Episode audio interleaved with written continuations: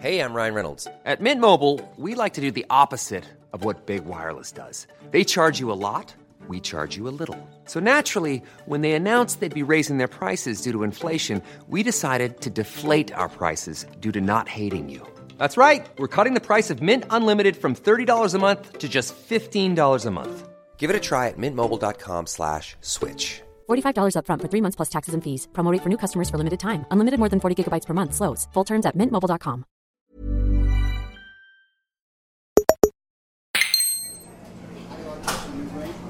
Pues sí, eh, tú, tú, Clara, tienes. ¿Tú tenías gato, Clara? Tú no, ¿no? Claro, Ah, Yo sí, te- sí, tú pero es muy pequeñita. La, la adoptamos hace unos mesecitos. Sí. Es verdad, sí, sí, sí que sí que vi fotos, era monísima, era, era clarita, ¿no? De color claro. ¿no? Muy normal, muy normal. Sí, Pero bueno, la casa llena de pelos de, de mil colores. Sí, sí.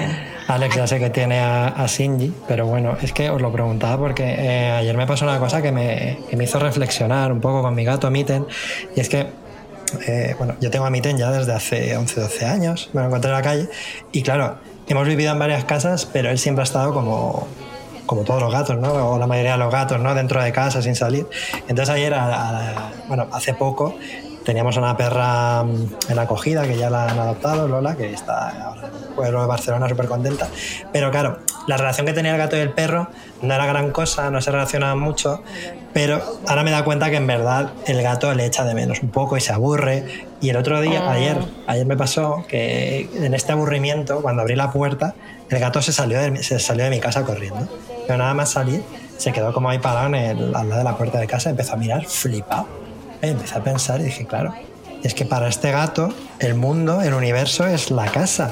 Es como, esas son sus fronteras, ¿no? Entonces, al salir, de repente se, se daría cuenta, en su mente no sé hasta dónde llegaría, de que había algo más allá afuera, ¿no? de que había espacio, más espacio y, y otros mundos por explorar. Y se acojonó y se volvió a meter adentro. Y me di cuenta que en el fondo los, los seres humanos también somos un poco así, ¿no? Pero nos creemos que eh, lo que conocemos, el planeta Tierra, el- el- el- el- nuestra galaxia o incluso el espacio exterior o lo que conocemos de la profundidad marina, es todo, pero en verdad quizás solo estemos dentro de una casa, ¿no? Y algún día se abra la puerta y flipe. Javi, es súper bonito lo que estás diciendo, pero a mí me viene a la cabeza decirte, no me vengas con otra teoría conspiranoide como la de los chemtrails, ¿eh? No, no, no, esto es más la caverna de Platón, es un poco como que estamos dentro de la caverna y solo vemos las sombras reflejadas se ve por el fuego, ¿no? Y de repente algún día se abrirá la puerta, pero ya no solo a nivel físico, ¿no? Sino a nivel mental, ¿no? Cuando hablaba, cuando la gente habla en Twitter, ¿no? Está en su, en su casa, encerrado como un gato, y no abre su mente a, a que haya otras posibilidades, otras, otras ideas. Y de hecho, ahora que has comentado esto, es que además, igual que muchos gatos, por ejemplo, el mío, prefieren estar dentro. O sea, quiere decir que hay gatos que no, gatos que se escapan, ¿no? Siempre se dice que, ay, he adoptado un gato y, joder, eh, se, me, se me ha escapado y no lo he vuelto a ver. Pasa. Pero hay muchos gatos como el mío que se asoman afuera y les dan un ataque de ansiedad y deciden que nunca más van a volver a salir, igual que los humanos, ¿no? A veces estamos muy cómodos en nuestras zonas de confort y nunca, nunca, nunca queremos salir de ahí, por mucho que sepamos que fuera hay más cosas. Se aprende mucho con, con los animales. Desde luego yo cada día aprendo una cosa nueva con mis animales. Bueno, con mis no, no son míos, con los animales que me, que me acompañan. Eh, bueno, hoy vamos a hablar de, de Succession, ¿no? Ya había ganas, eh, se, se ha demorado un poco, pero por fin vamos a hablar de esto. ¿Estáis preparados? ¿Preparadas? Demasiado. Yo a tope, yo a tope, a tope. Ahí está. Pues nada, pues eh, ya hemos pedido los cafés y, y las tostadas. Eh, cuando quieras le puedes dar a grabar, Alex. Muy bien, empezamos.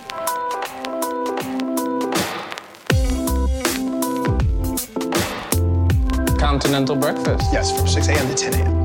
Pues muy buenas y bienvenidos a un nuevo Desayuno Continental, el podcast semanal que hacemos en el Club Splendid, en el que hablamos de objetos culturales tales como cine, videojuegos, cómics o, en este caso, esta semana vamos a hablar de una serie, una serie que ha estado en boca de todos en los últimos años, pero sobre todo en las últimas semanas, porque ha sido cuando pues, ha terminado y ha habido como una especie de conclusión y ha habido una, una catarsis ¿no? por general ¿no? ante la reacción ante esta serie y hemos traído para que, bueno, lo primero de todo voy a poder saludar a, mi compañero, bueno, yo soy Javier Román y me acompaña como siempre Alejandro Cáceres. ¿Qué tal Alex? ¿Cómo estás?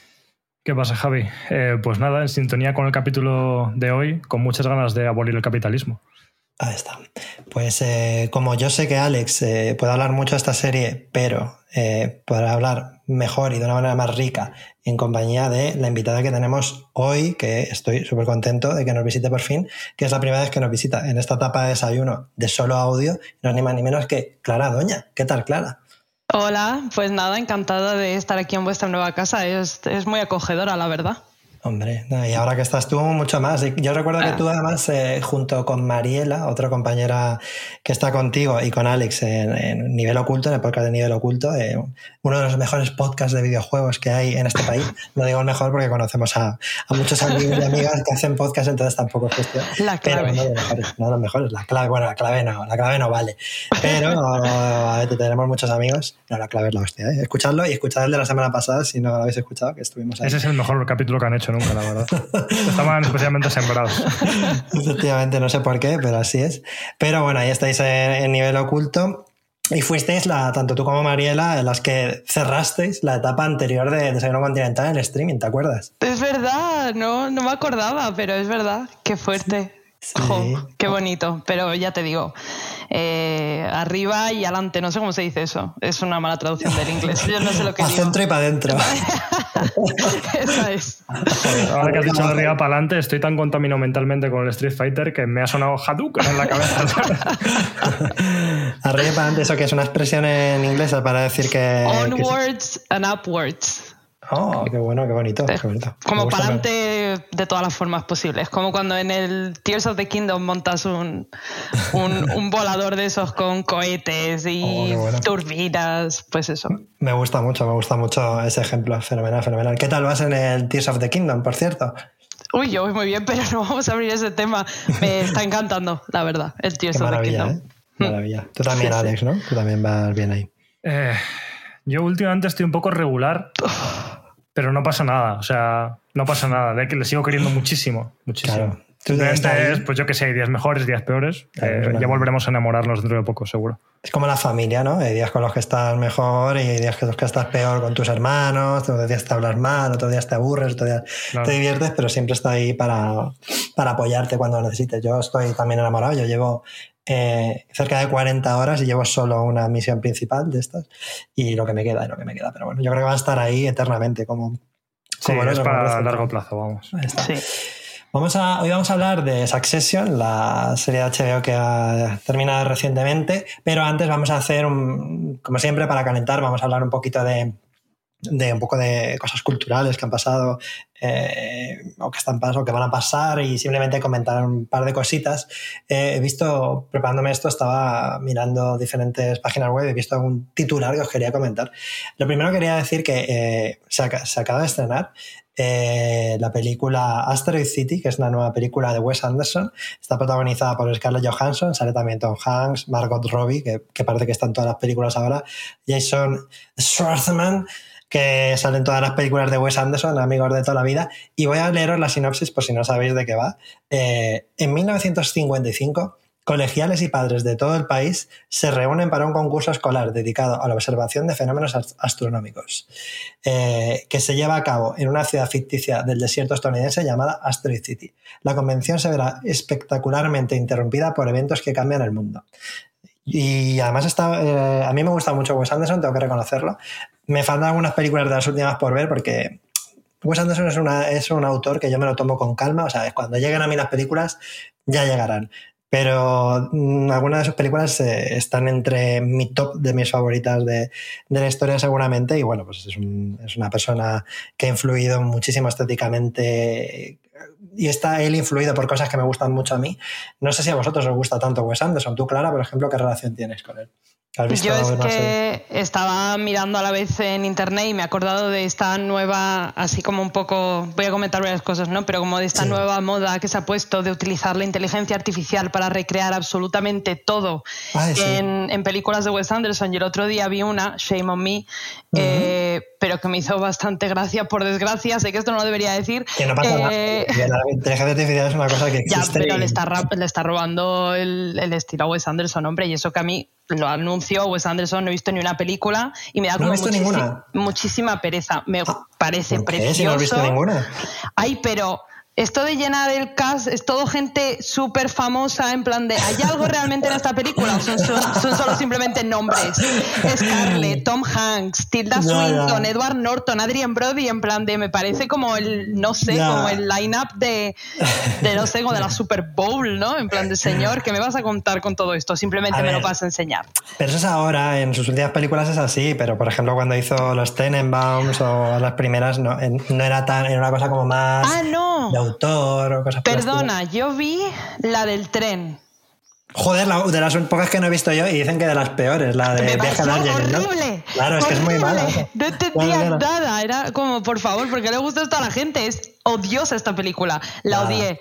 También la vi hace muchos años, así que igual la vuelvo a ver. Mírate, no, no, no, esa no la veas, ¿para qué? O sea, sí, yo esa seguramente será de las peores. Mírate, yo qué sé, mírate Moonrise Kingdom, mírate los Tenenbaums, aunque no sé, claro, los Tenenbaums en su momento fue muy innovadora, pero ahora ya se ha imitado mucho. Esa es la de estilo. Gwyneth Paltrow.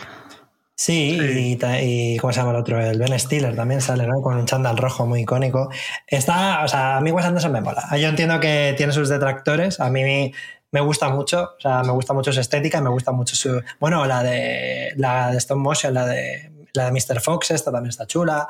En general, son películas que, que mínimo, o sea, siempre son bastante notables. Con- Dentro de que tienen algunas mejores y otras peores, obviamente. Pero bueno, a mí me Otra gusta. cosa que quería deciros es que justo mirando sobre Asteroid City se han grabado partes en Chinchón. Fíjate, es verdad, es verdad, me acuerdo. Hostia. Ostras, claro, yo me, ya pensaba que, la, que la- cuando vino aquí a rodar a Chinchón era para la anterior peli, pero claro, era para esta. Qué fuerte. Hostia, Sí, sí, sí, sí. Sí, sí, recuerdo cuando estuvo por aquí Wes Anderson. Nada, nada, a mí me cae muy simpático y al final esto del cast es como una reunión de colegas y ya está. Es como que siempre se junta ahí gente maja, joder, Tilda Swinton, es que eso Ya, tiene ya. que ser una fiesta. Y no sé si tú quieres decir algo, Alex, de, de esto o pasamos al siguiente Em, tema rápido. Yo, a Wes Anderson, le doy como el beneficio de la duda eh, de manera positiva porque tampoco soy experto en su cine. El Gran, Gran Hotel Budapest me gustó mucho, es una de las más fáciles, supongo, de las más comerciales, pero Sí, no sé, yo la vi y me, me encajó y me funcionó. Y luego es que estaba repasando la filmografía y digo, joder, si es que no he visto casi ninguna más. Y la otra que he visto, que es la de los Tenenbaum, de Royal Tenenbaums, Sí. no sé por qué, pero me deprimió mucho. Y no, no en el sentido de que fuese mala o de que. Fue una cosa como rara, que me hizo un clic en la cabeza, igual yo que sé, me No, recuerda no, a tiene sentido. de- Es una familia muy disfuncional, tal, pues tienes un humor negro, pero sí que te puede deprimir. Claro, claro, depende de cómo te pille, te puede Mm. deprimir. Además que es como que con Wes Anderson no te lo esperas, ¿no? Porque tiene estas paletas de color como tan bonito todo, que parece como guay. Sí. Y de repente dices, hostia, menuda puta depresión. O sea, este es más enfermizo que la gente de Succession, porque los de Succession al menos van de cara, ¿sabes? Sea, quiero joderte y te lo, y te lo dicen y está claro, ¿no? Es una, es una película que tienes que ver, yo por lo menos la vi en ese momento cuando eres un poco medio adolescente o, o tal, porque es como muy de ese rollo de, ¿sabes? Gwyneth Paltrow, la- el tipo de relaciones un poco tóxicas, gente que está jodida pero se, se, re- se revuelca un poco en la mierda. no sé, ese tipo de cosas que te gusta cuando eres adolescente y cuando eres mayor ya no estás para esas mierdas. Pero, Sí, pero, bueno. es que la vi además en ese contexto, vamos, la vi Mm. siendo medio Sí, adolescente. Sí. Moonrise Kingdom, por ejemplo, es muy bonita también y va de unos niños ahí que se, que se escapan ellos solos porque dicen que a los mayores les den por culo y yo qué sé, está guay, está guay. Y algunos cortos y algunos, y algunos spots publicitarios que están bien muy bien. Bueno, en fin, Wes Anderson, yo lo recomiendo. Creo que un libraco además que es eh, de Wes Anderson Collection, que es como arte, el arte de sus películas y tal y cual, y es una pasada. A ver, ya, eh, ya nos queda, vamos a hablar poco más porque enseguida van a que ponerse con Succession, pero bueno, tenía unos titulares más aquí. Ah, Cuando has dicho lo de... Mira, me, me viene al- como anillo al dedo lo que has dicho de las IAs de eh, Clara, porque Sí. eh, buscando los titulares he visto un titular que era Charlie Brooker, que es el creador de Black Mirror, que creo que ha sacado una nueva temporada ahora, Sí. dice que mm, intentó escribir un capítulo para la nueva temporada de Black Mirror con ChatGPT y que el resultado fue una puta mierda. O sea, literalmente creo que el titular era eso. O sea, que fue una basura. O sea, vosotros utiliza- habéis utilizado, habéis intentado utilizar con algún fin de avanzar en vuestro trabajo ChatGPT. ¿Ya habéis tenido este tipo de experiencia como Charlie Brooker o cuál es vuestra experiencia? A ver. Yo Alex. sí. Yo sí, pero la, la sensación ha sido un poco la misma. O sea, yo lo he utilizado pues con curiosidad, de a ver qué cosas hace, a ver si realmente es útil, si aporta algo. Yo creo que esto lo hemos hablado alguna vez, pero es que es muy gracioso porque es súper mentirosa la IA. Te miente un montón, se inventa Joder. cosas y te Sí, intenta sí. convencer de que es verdad solo para Total. lamerte el culo. O sea, la IA está Eso completamente sí. sometida a, a lo que tú le pidas y lo único que quiere es agradarte y eso es muy peligroso porque quiero decir, hay gente que, que lo utiliza para cosas o quiere utilizarlo para cosas serias. De hecho, Mm. anécdota de hoy mismo que me, me pilló un cabreo que te cagas. Me Mm. llama mi madre y me dice que, bueno, por una movida médica, que si puedo mirar en la IA que no sé qué, digo, mamá, pero estás loca, que ni se te ocurra mirar esas cosas en la inteligencia artificial, que primero se lo inventa todo y después que no es una fuente de referencia fiable, que no se puede mirar esas cosas ahí. Y, y lo malo es eso, que, que falta mucho contexto y es una herramienta muy chunga por eso, porque como tontería con la que trastear o que te puede ayudar a algunas cosas muy puntuales, por ejemplo, ahora estamos trabajando en Notion. Y en Notion tiene una IA integrada Sí. y te puede ayudar a, yo que sé, en plan, maquétame esto, o te meto un texto tocho y es como, mm, yo qué sé, como desarrollámoslo un poco más que lo utilizaré de punto de partida para luego reescribirlo yo otra vez, ¿sabes? Sí, Como cosas que, que en verdad son que te ahorran tiempo, pero que no simplemente están quitándote como procesos mecánicos que Sí. tendrías que hacer de otra forma y tardarían mucho más. Sí, sí, es, es muy útil para salir de bloqueos. Por ejemplo, todos los que trabajamos escribiendo y cosas así, ayuda mucho como a agilizarte. Cuando estás en el típico punto que de no avance, te da como un hilo del que tirar y luego tú, con tu propio trabajo, una vez más, reescribes y modificas y es como eso, como un input con el que tener una conversación, pero me preocupa que la gente que no tiene filtros se crea que esto es como eso, una especie de fuente fiable de información y la utilicen de esa manera y, y es muy chungo, la verdad. A ver, no es el buscador de Google, me refiero. Está claro que las IAs no sirven para trabajar con la información que tienen, que por ahora es limitadísima. Y yo recuerdo esto que salió, ¿no? De que no sé qué evento, lo voy a decir todo mal, pero bueno, igual es mejor no decirlo bien. En no sé qué evento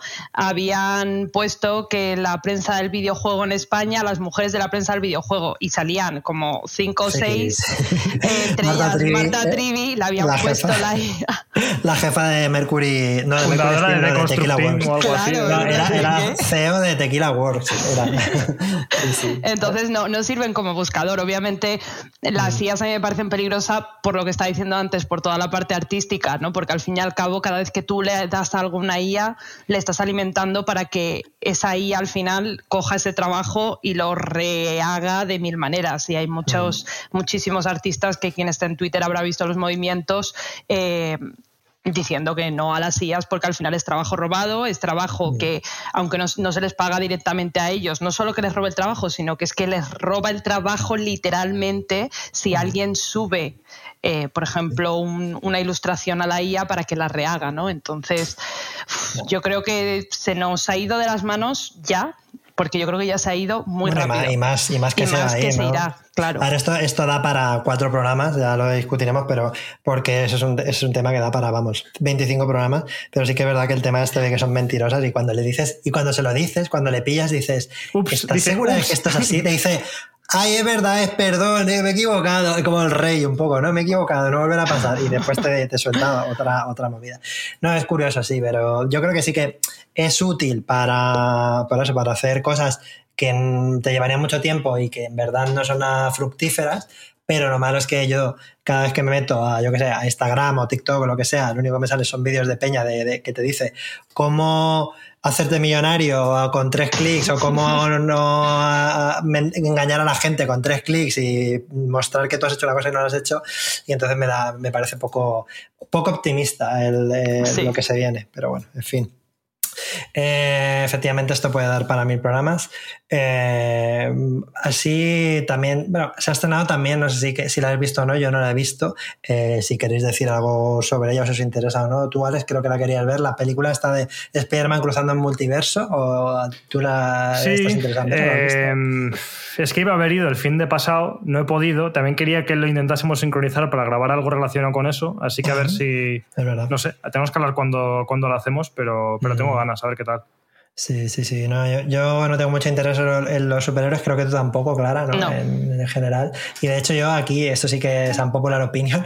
A mí la, prim- la primera de, multi, de Spider-Man, aquí lo puedo decir, en Twitter no lo diría ni loco, pero a mí tampoco me volvió loco. Y eso que la vi también como en uno de mis sitios favoritos, que es el cine de verano. Tenía muchísima ilusión. Ahí veo muchas pelis de animación y tal. Y hasta yo que sé, vi una de los Minions, la última, sin querer, porque me iba a ver la de Lightyear y habían cambiado el horario. Y, y hasta me gustó. Y sin embargo, la Spider-Man, eh, la del multiverso esta de Spider-Man, eh, la de Spider-Verse, no sé cómo coño se llama, me pareció un poco soporífera. Sí que era como un, eh, una muestra brutal de, de, arte y de mezclar cosas que se ha imitado mucho en, a posteriori, Sí. pero no me tampoco volvió loco, la verdad, tanto como la gente. A mí no me gustan los superhéroes tampoco, ¿eh? que, que quede constancia, pero por eso teníamos que hacer un programa como el de deporte de superhéroes Sí. para haters de los superhéroes. Yo esta peli sí que la meto como en la parte buena o en el saco bueno comparado Sí. con la puta mierda que hace Marvel. Hombre, claro. Y además el estilo artístico este que tanto se ha copiado, eh, nada se crea de la nada, pero Sí. lo empezó a desarrollar un señor de mi pueblo, de Torrelodones. Sí, sí, que de luego los estilos, eh, sí. medio le echaron, hubo una movida, no me enteré muy bien, y ya como Mm. que han cogido su estilo para, para manipularlo hasta el infinito. Y luego él en privado también lo ha desarrollado más, pero como que esa mezcla de estilos fue una cosa que partió un poco de él. Y Mm. luego pues ha quedado en la sombra. Pero bueno, es de mi pueblo. Sí, pero ¿cómo se llama este? No, o sea, no me acuerdo. el nombre, Alberto que- Mielgo. Alberto Mielgo, efectivamente. Sí, sí. Uno de los, de los estilos más característicos, sí que es verdad que. Sí, sí, es chulísimo. Ujú. Y eso, y bueno, hay más temitas por aquí que tenía apuntados, pero bueno, ha pasado, ya han pasado ya un tiempo, porque las tenía apuntadas para el programa anterior, y como nos fuimos a la clave y hablamos del Noe 3, pues no, no tengo más. No sé si queréis vosotros comentar algo de algo que hayáis visto, leído durante esta semana antes de que pasemos a Succession. Mm. o- Yo lo último que quiero decir es que acabo de decidir retirarle la palabra a Alberto Mielgo, Ujú. ¿Por qué? porque en su puta web tiene ahí un apartado de NFTs, es como, tío. eh, No. Retiro, ya no es de mi pueblo. Bueno, aparte encima, el pavo, en plan, las movidas que ha hecho, que, que están artísticamente son aco- acojonantes, ¿eh? Y de hecho hizo un capítulo estos de Love, Death and Robots, ahora misógino un poquito. Entonces, pues, bueno. Bueno, como Oh, todas no. las de Love, Death and Robots son un poco. Bueno, en fin, Sí. a ver. A ver, yo casi yo los pocos episodios que vi, no, todos eran un poco ahí en el borde, ¿eh? pero bueno, en fin, a lo mejor no todos, pero sí que visualmente están muy chulos, pero. Sí, por si lo queréis ubicar, también hizo un, un tráiler de, de Watch Dogs Legion, cuando todavía parecía que el juego podía estar Mm, guay, es verdad. que, que fue muy buen, muy buen tráiler. Otra cosa es que el juego sea una mierda, pero... Sí, sí, sí, sí, sí, sí. Eso no se, se le puede quitar. Sí, aparte era muy, recono- muy reconocible. Decías, este trailer era totalmente Spider-Verse. Claro, y, y el que hizo de Love, Dead and Robots es el de los que más se habló precisamente, ¿no? Este que salía como. El de The Witness se llama. Mm. Eso es. Bueno, pues ahí está. Ya hablaremos de Spider-Man cruzando el multiverso. Porque es que fíjate, las otras cosas que tenía apuntadas eran las gafas de Apple. Eso ya es retro, tío. O sea, las gafas de realidad virtual de Apple. Eso está pasado ya. Está más viejo ya que, que el cagar. Eh, y nada, pues yo creo que aquí ya podemos empezar ya directamente a entrar con el tema del día. Yo creo que aquí nuestro técnico de sonido, Joan, para que haga una especie de mm, parte, eh, a punto y aparte, ¿no? Puede poner un poco de musiquita.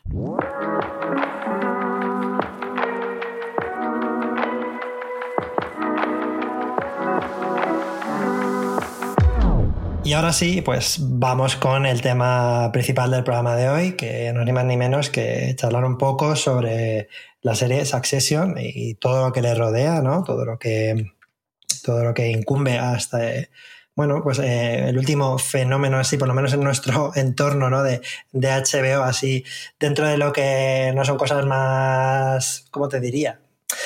Porque tienes, HBO también tiene esta parte de, no las Kardashian, porque las Kardashian las ponen en Disney, pero también tiene este rollo un poco más tal. Entonces, dentro de sus series clásicas de toda la vida, donde podrían meterse, pues, eh, A dos metros bajo tierra o eh, Los Sopranos, cosas por el Mm. estilo, pues la última que así ha destacado, o Girls, ¿eh? Clara, que sé que a ti te gusta. Hombre, Últimamente lo he oído mencionar más, va a volver Girls, fíjate, ¿no? O sea, imagínate que vuelve, ¿no? Que las- me encantaría. Claro, claro. A mí fue una serie que me marcó muchísimo. También fue, también era durilla, en, en- según en qué momento. Pero bueno, Succession, la serie de la que vamos a hablar hoy. Y, sobre todo vais a ocupar vosotros, eh, Alex y Clara, porque yo no la he visto entera. He visto solo unos cuantos episodios de, de la primera temporada. Pero bueno, precisamente por, por eso, antes de que vosotros os metáis en el, en el melme de la cuestión y, y la desarrolléis y habléis, eh, bueno, avisamos de que más adelante hablaremos con spoilers, pero se avisará. El momento que vayan a empezar los spoilers, si no habéis visto la serie, pues eh, se avisará muy específicamente para que podáis guardaros el capítulo y escucharlo más adelante o, no escucharlo nunca. Eh, lo primero que quería, bueno, creo, que de- podríais hacer una introducción un poco de qué es Succession, sí, contarnos un poco de qué trata y, después ya entramos con las opiniones y eso. ¿Quién, ¿Quién se lanza a contar un poco de qué trata Succession? Eh, por no echarle aclara el marrón, que siempre se lo hago a nivel oculto, de hecho. Eh, puedo empezar a describirlo un poco. Yo, a ver, no, la base de la serie no tiene mucho misterio, lo que es el, el argumento, y a la vez entiendo que a mucha gente de por sí sea algo que no le parezca especi- especialmente atractivo, pero básicamente la serie va sobre una familia eh, que se llama, bueno, se apellidan Los Roy, que tienen eh, un conglomerado empresarial gigantesco que eh, pues acumula empresas desde medios de comunicación, eh, televi- o sea, televisión, cine y demás. Eh, y bueno, va de, de que el padre está un poco mayor y es la típica situación en la que se empiezan a plantear los dilemas de quién podría sucederle en el trono, ¿no? En este trono capitalista que tiene. Y, y esto pues se reparte entre tres personajes principales que son sus hijos. Luego hay un cuarto, pero es que no pinta mucho. Entonces, en fin.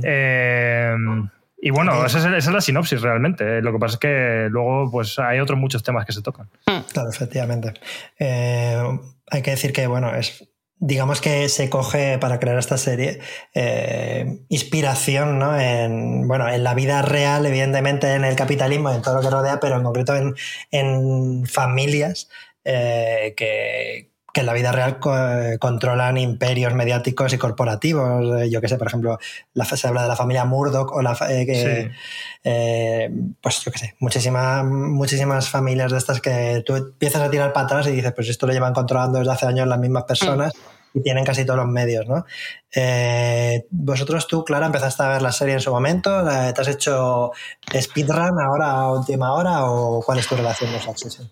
Eh, yo me hice speedrun el año pasado, en enero del, del año pasado, eh, cuando acababa de salir, creo que la tercera temporada. Eh, un amigo me la recomendó y, y sinceramente no me es lo que decía Alex, o sea, la sinopsis o si ves imágenes de la serie parece que están todas hechas con una IA también, ¿no? Porque Con el parece- filtro azul este, ¿no? Un poco Sí, así. no parece que tenga una personalidad muy definida, ¿no? Ni es una cosa como un portento así de la fotografía, ni, ni mucho menos, no es nada de eso. Eh, la- la- el mejunje de Succession está en, el, en, el- en ese quemar lento, ¿no? Y en los personajes. Es una serie muy psicológica también, como hablabas, Javi, ¿no? De los de estas series Sí. de toda la vida de HBO, pues como Los Sopranos, viene fácil a la cabeza, o Mad Men, ¿no? También con esa imagen de un, del patriarca, eh, obviamente tremendamente conflictivo. Eh, y es eso, yo, pero empecé a verla y, y en el primer capítulo, esto no creo que es un spoiler, los odié a todos. Y dije, wow, una serie que me hace odiar a sus personajes tiene que ser buena. Eh, no creo que esto sea, creo que esto es buscado y lo ha conseguido. Eh, y nada, y a partir de ahí, pues un- una maratón absurda porque me enganché que flipas. Hay que decir que la- el reparto está lleno de ac- actriz, actriz- actrizacas y actorazos. O sea, Sí. o sea, todos son muy, muy buenos. Incluyendo, por ejemplo, a Kieran Culkin, que, que, claro, en su época, pues su hermano Macaulay era muy conocido, pero ahora parece que, que el que, que el que está en boga es un poco él. Pero Jeremy Strong, que hace de Kendall, ¿no? Es un actor que yo había visto ya en otros sitios y la verdad es que siempre lo, lo borda bastante. Eh, a mí me pasó un poco eso. Yo empecé a verla cuando salió la primera temporada. Ha habido muy buenas críticas y me interesaba bastante. Y yo ahora, ya en breve, ya os dejaré que, que desarrolléis, pero bueno, antes de que os deje a vosotros que, y a vosotras que, que, os explayéis, voy a contar un poco por qué yo dejé de verla. Es, tan simple como camino, o sea, empecé a verla, vi dos, tres o cuatro capítulos y no me, no me enganchó lo suficiente, no me gustó lo suficiente, entendí la propuesta, entendí por qué era innovadora con respecto a otras grandes series, incluso dentro de HBO y tal, y entendí sus valores, pero aún así como que para mí no me aportaba lo suficiente en ese momento como para saltar la, la parte de arriba de la pila de, de- mis cosas, de las cosas que, que ocupan mi tiempo de ocio, por así decirlo, no me terminó de gustar. Y entiendo por lo que, por lo que he visto que luego la serie crece mucho y mejora muchísimo y se convierte en, en algo súper guay, pero de momento no he encontrado el momento para, para, para subirlo de la pila. También eh, quería decir una cosa más y hacemos un poquito de debatito sobre este tema, os planteo esto y ya eh, empezamos ya más en profundidad con la trama y toda la historia. También me pasa otra cosa y eso es una, esto ya entra en el terreno de lo personal. son dos cosas. Lo primero, yo estuve una temporada trabajando en la FNAC, en cine, en FNAC Callao, y claro, ahí en FNAC Callao te viene mucho cinéfilo, de marca registrada y cosas por el estilo, hablarte de cine, tal, hablarte de las mejores películas y las mejores series de la historia. Y yo desarrollé una versión muy grande a cuando se creaban estos estamentos sobre ciertas obras culturales. Yo qué sé, lo típico. ¿eh? eh Breaking Bad, eh, El Padrino, eh, que además todas tienen como un perfil relativamente parecido. Sí. para, que, para ser como las mejores películas o series de la historia, etc. Y, y, ya de por sí eso me generó un prejuicio negativo hasta hacia, hacia las obras que tenían tanta tanto este tipo de cosas detrás, ¿no? Pero bueno, aún así, yo, como hemos hablado muchas veces, Alex, hay veces que las cosas son, tienen esta fama de, lo mejor de la historia y es merecido. Y por eso yo claro. Aún así, eh, creo que uno de los motivos por los cuales me genera rechazo estas afirmaciones es porque mucha gente que, que las hace en verdad no ha visto tantas series, tantas películas, porque yo les preguntaría, ¿pero has visto dentro de HBO Irma Beb? Irma Beb es una serie que no he visto, creo que nadie, y para mí es de las mejores series que he visto en los últimos 10 años, o si no, en mi vida, y está dentro de HBO. Es una serie hecha por Oliviera Sayas, que ya ha hecho algunas películas y protagoniza a Alicia Vikander y, bueno, y otras actrices.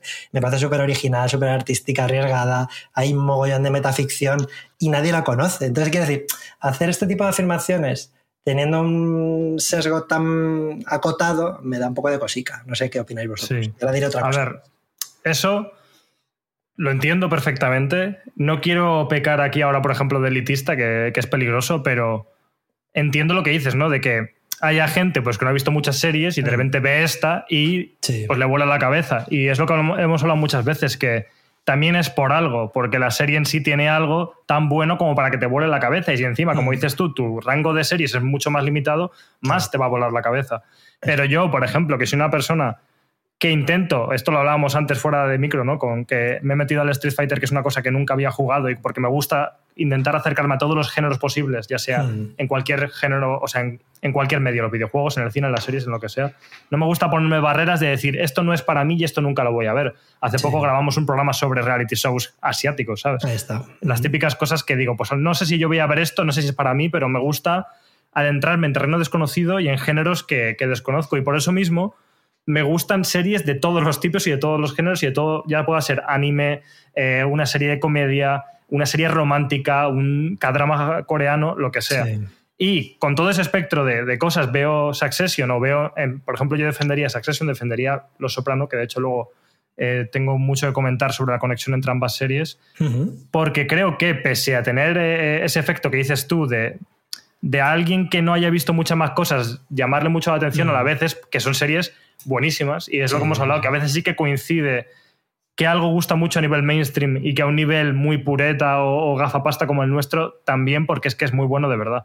Sí. Claro, o sea, además Succession no ha inventado absolutamente nada, es lo que hablabas tú Javi mm. antes de la conexión con el mundo real, ¿no? Con los, por ejemplo, los Murdoch, eh, hay muchísimas mm. conexiones entre Succession y Shakespeare, me refiero, dramas clásicos, tiene mucho de, mm. claro, de, de drama clásico simplemente habla muy bien de, nuestro tiempo, habla muy bien del, capitalismo ya exacerbado, ¿no? Si Mad Men apuntaba a el inicio de, eh, esta ultra América ultracapitalista, eh, poniendo el foco en, la parte del marketing y de quienes crean esos deseos, Succession ya habla sobre eh, ese establecimiento y, el poder que tiene todo esto, ¿no? Entonces es una tragedia clásica, pero modernizada. Y yo creo que por eso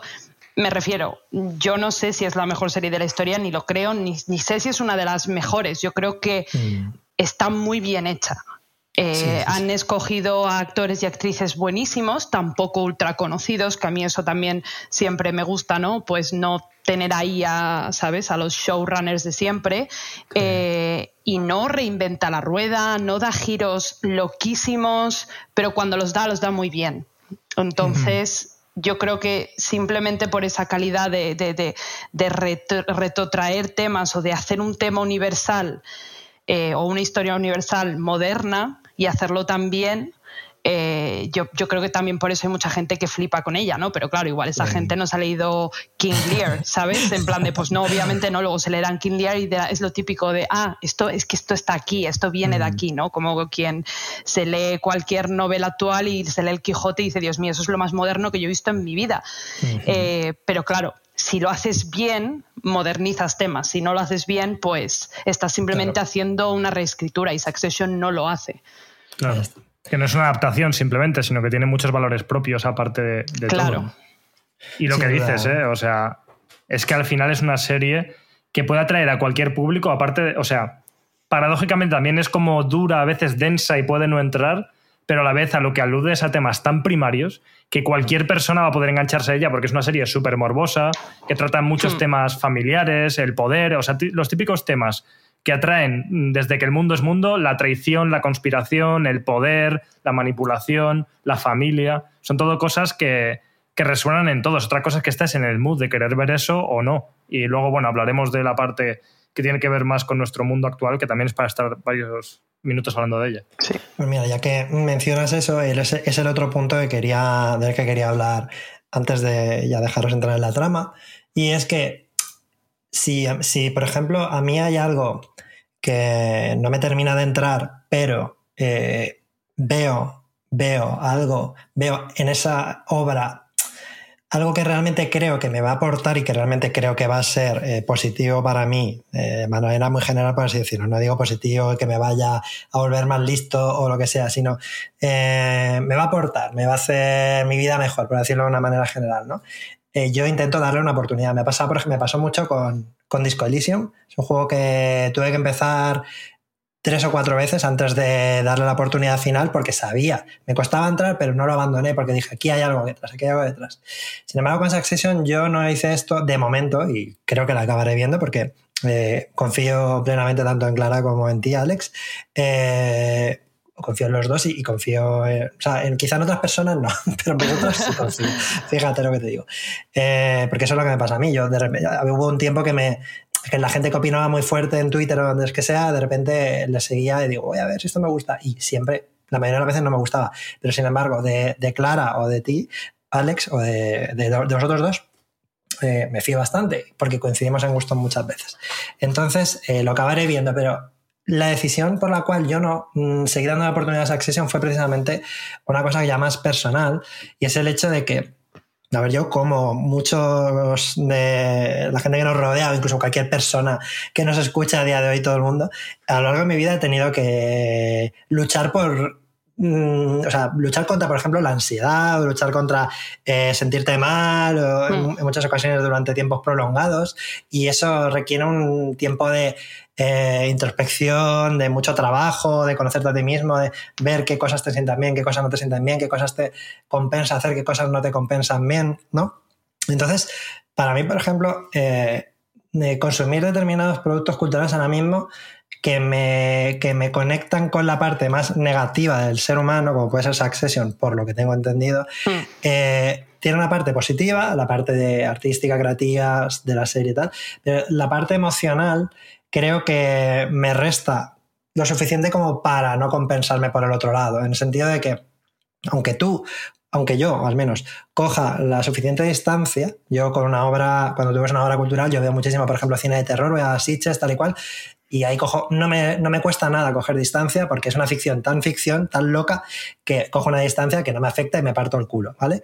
Pero con algo eh, relativamente realista como es Accession, eh, por mucha distancia que quiera coger, creo que esa impronta, o sea, esa marca que te puede dejar a ti en cómo percibes el mundo, en cómo percibes a las personas, creo que aunque no seas consciente, en mi caso, aunque yo no sea consciente, me puede llegar a afectar. Mm. Porque, claro, es una cosa psicológica, son los sesgos, los sesgos cognitivos. Los sesgos cognitivos son como patrones o distorsiones que, para, que utilizamos para procesar la información. Son una especie de atajos mentales que nuestro cerebro utiliza para simplificar porque recibimos demasiada información al cabo del día, ¿no? Entonces, creamos sesgos cognitivos para interpretar las cosas. Por eso hay gente que está siempre enfadada en Twitter. Por eso hay gente que vosotros conocéis, seguro que os viene a la cabeza en cuanto lo diga, alguien en concreto que siempre tuitea enfadado, que siempre tuitea quejándose, que siempre. Porque creas sesgos cognitivos y al final ese atajo te hace veas las cosas así. Entonces yo intento que las cosas que crea, que me pueden crear estos egos cognitivos negativos, de momento los, los aparto de mi día a día porque chocan con otras cosas que hago para estar mejor. Yo qué mm. sé, eh, muchos ejemplos, ¿no? o desde alimentarte bien o hacer deporte a, yo qué sé, a que salir a darte un paseo bajo el sol, ¿no? Entonces yo intento evitar este tipo de cosas, no sé qué opináis. Pero es que Succession no es una serie, a ver, no creo, desde luego no es una serie bajonera, eh, no es una serie que te vaya como a dejar como de bajón. En algunos momentos sí, porque obviamente son cuatro temporadas de personajes viviendo, viviendo vidas más o menos trambólicas, con problemas familiares, obviamente económicos no. Eh, entonces hay, hay, momentos para todo, pero no es una serie bajonera. A mí lo que me da es sobre todo como un conocimiento, eh, como un conocimiento de, pues de eso, de, no lo sé, de las clases sociales, por si hacía falta evidenciarlo más, eh, de cómo funcionan ciertas cosas, que obviamente no, Succession no es la palabra de Dios, ¿no?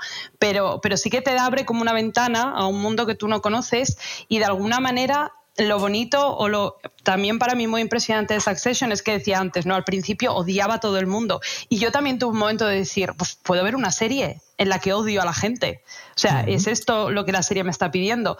Pero claro. están tan bien hechos los personajes que los odias, pero a la vez. O sea, es una serie con la que te peleas todo el rato, por así decirlo, ¿no? Porque odias a un personaje, pero luego hay un momento en el que tiene un atisbo de ternura y dices, hostia, esta persona que está tan jodida emocionalmente, vuelvo a repetir, nunca económicamente, siempre emocionalmente, eh, está aquí teniendo una actitud tremendamente humana y tierna y entonces empatizas con ellos.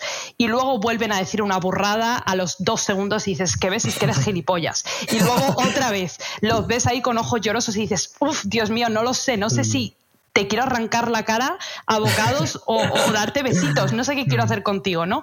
Pero como que a mí me deja con el pozo de que, y no sé si es un pozo muy revolucionario, pero de que todo el mundo es humano, obviamente, y de que hasta lo, típico, ¿no? Hasta los ricos lloran. Eh, pero es los que ricos también lloran. Los ricos también lloran, pero es que la serie va para nosotros, eh, gente de, clase media baja, va sobre diferencias sociales y va sobre cagarte la leche de que cómo hay gente que tiene tanto dinero, pero también va de, bueno, eh, como el memento mori, ¿no? Este, esta, este, esta frase latina, ¿no? Que significa, pues, recuerda que vas a morir, ¿no? En los memento mori siempre, eh, pues igual había una imagen de un rey ¿no? En plan de incluso el rey muere, ¿no? En la muerte todos somos iguales, etc, etc. Pues Succession es un poco de eso, ¿no? De recordarte, bueno, todos somos iguales, ¿no? Esta persona puede tener muchísimo dinero, pero está jodidísima porque su papá no le quiere, ¿sabes? Eh, y a mí eso me da como conocimiento, no sé cómo decirlo. No me pone triste, me río muchas veces, me he reído muchísimo con Succession porque a veces es ridícula, por situaciones ridículas y porque la gente en general es ridícula. Es casi como un reality, es lo que decía Alex antes, tiene algo de documental eh, y es, es, muy interesante por eso. Sí.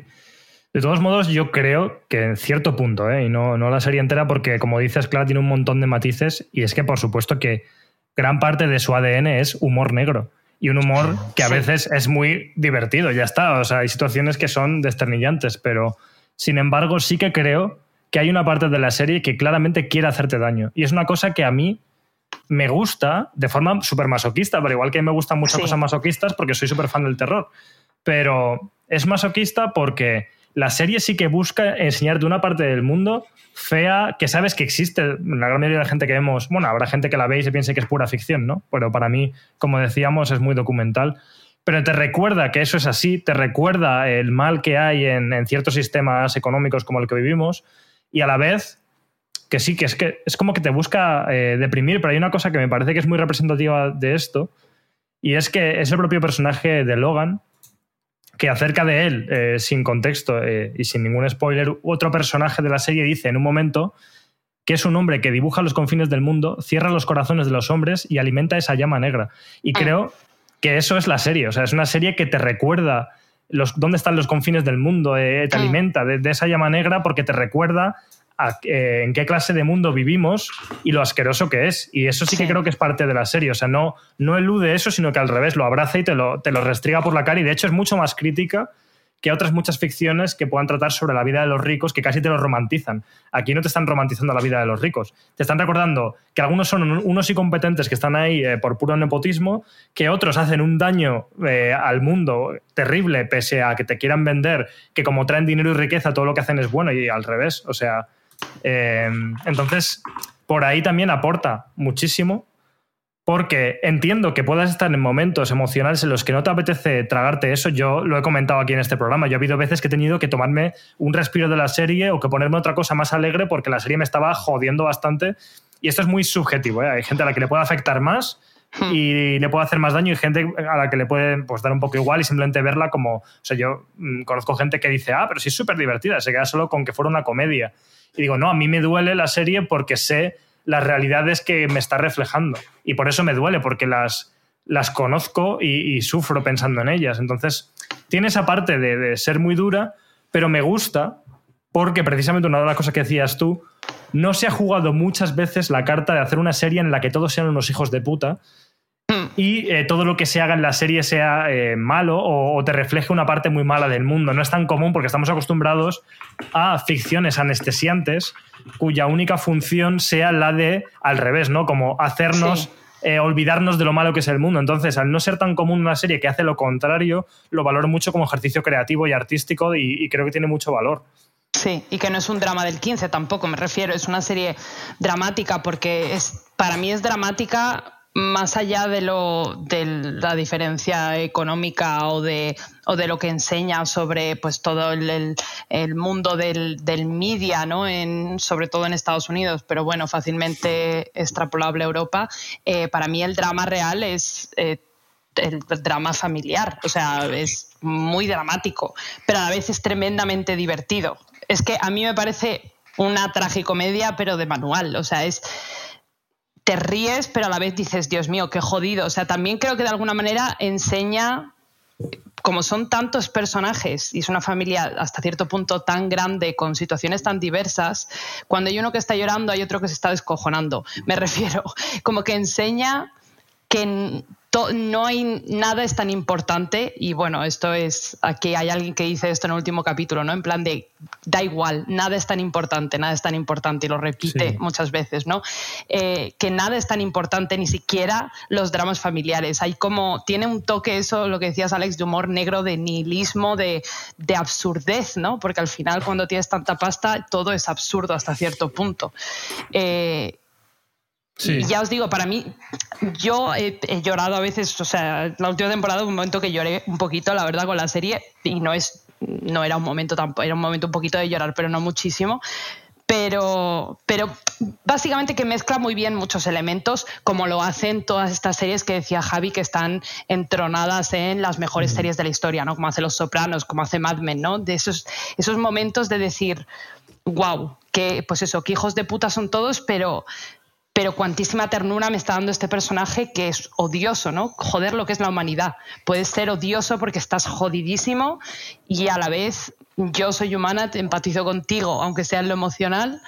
Y, no sé, es, es, una serie de contrastes. Y claro, sí que es verdad que requiere un esfuerzo eh, estar abierto a esos contrastes, ¿no? no entonces te entiendo, Javi, que igual no era el momento me tampoco. aportar una cosa más antes de que ya haya pasado demasiado tiempo desde que lo habéis dicho. Solamente decir que, sin haberla visto, o sea, es más o menos lo que imaginaba de la serie y vamos, eh, estoy de acuerdo hasta el punto en, que conozco la serie en todo lo que decís. De hecho, si, si yo la englobaran un género, tiene muchos géneros, ¿no? Claro, drama, melodrama, tal y cual, pero yo creo que el principal sería humor negro, por decirlo, comedia negra, en el sentido de que mm. es pues, un humor muy negro.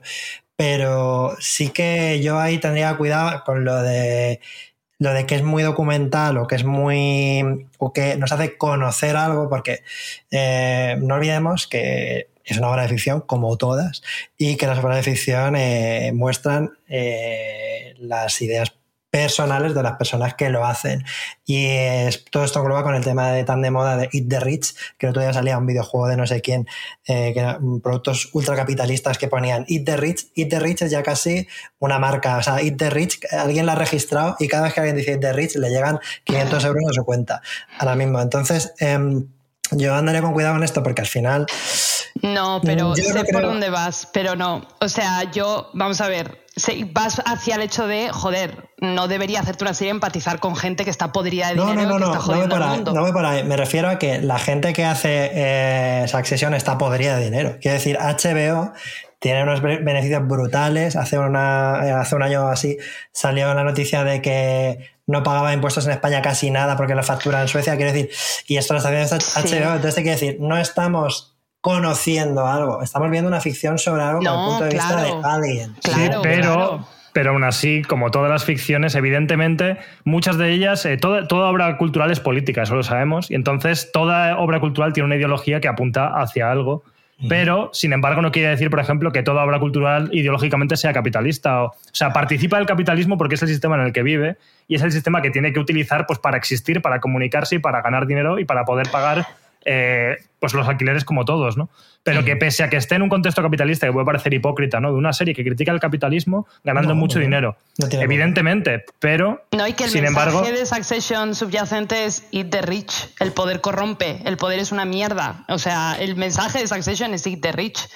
Y Sí, ni siquiera pero los eso ricos, que- o sea, incluso los ricos se comerían a los ricos, ¿sabes lo que te quiero decir? Es Sí, pero que además hay otras ficciones recientes sobre The, The Rich. De hecho, hay un programa de, de nuestros amigos de Choque Juergas que hablan sobre esto y creo que están bastante acertados en ello.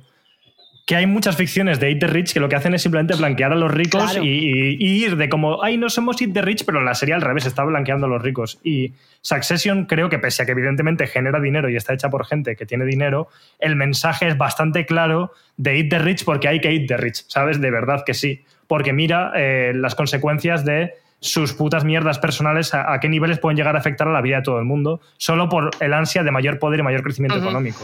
Por supuesto, solamente quiero decir, ya con esto ya me callo y os dejo que habléis un poco de la trama, que una serie de ficción, o sea, normalmente no, no aporta información, no te sirve para conocer ese mundo. Ese mundo incluso a lo mejor ¿Cómo es que no? peor. Perdona, No, no, no. pero ¿cómo que no?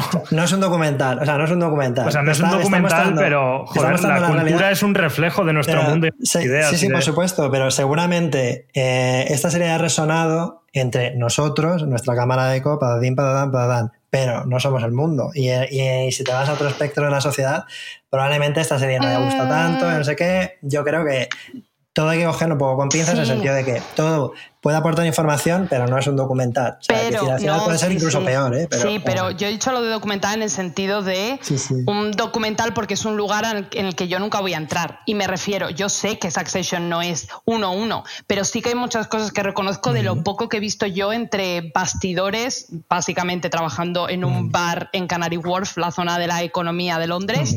Eh, sí que he visto reflejos de ese ego desmedido y toda esta movida. Total, y lo que tú estás diciendo al fin y al cabo, creo que también vas un poco por la parte de, que es algo que a mí me preocupa muchísimo, de eh, hasta qué punto algo es una sátira si hay gente que la puede malinterpretar como si no fuera una sátira. Me refiero, yo qué sé, pienso en... eh, Pienso en GTA V, los GTAs, ¿no? Sí, hasta qué el punto. lobo de Wall Street, sí, El lobo de. Wall Street, hasta, hasta qué punto. Pero Succession, cero de eso. Porque yo para eso siempre tengo mucho. O sea, siempre como que me da mucho. Como mucha angustia. Eh, y a mí, por ejemplo, eso me pasó. O sea, creo que hay una, una- un posicionamiento, obviamente, en la medida en la que está narrada, guionizada, grabada una serie. Y yo, por ejemplo, eso lo vi mucho con Breaking Bad.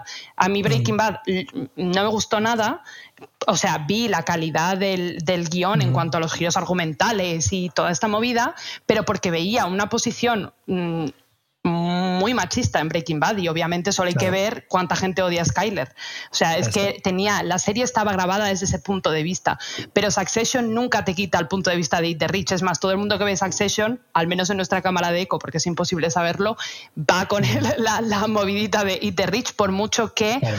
la serie también te haga empatizar con esos personajes, que eso es a lo que voy, ¿no? Puedes empatizar Sí. con ellos, pero a la vez decir, joder, pero es que, es, que sois hijos de puta, Sí. ¿no? Es como que la serie incluso que te da a ti una medallita porque dices, qué buena persona eres tú, que puedes hasta incluso empatizar con esta mierda de gente. Sí.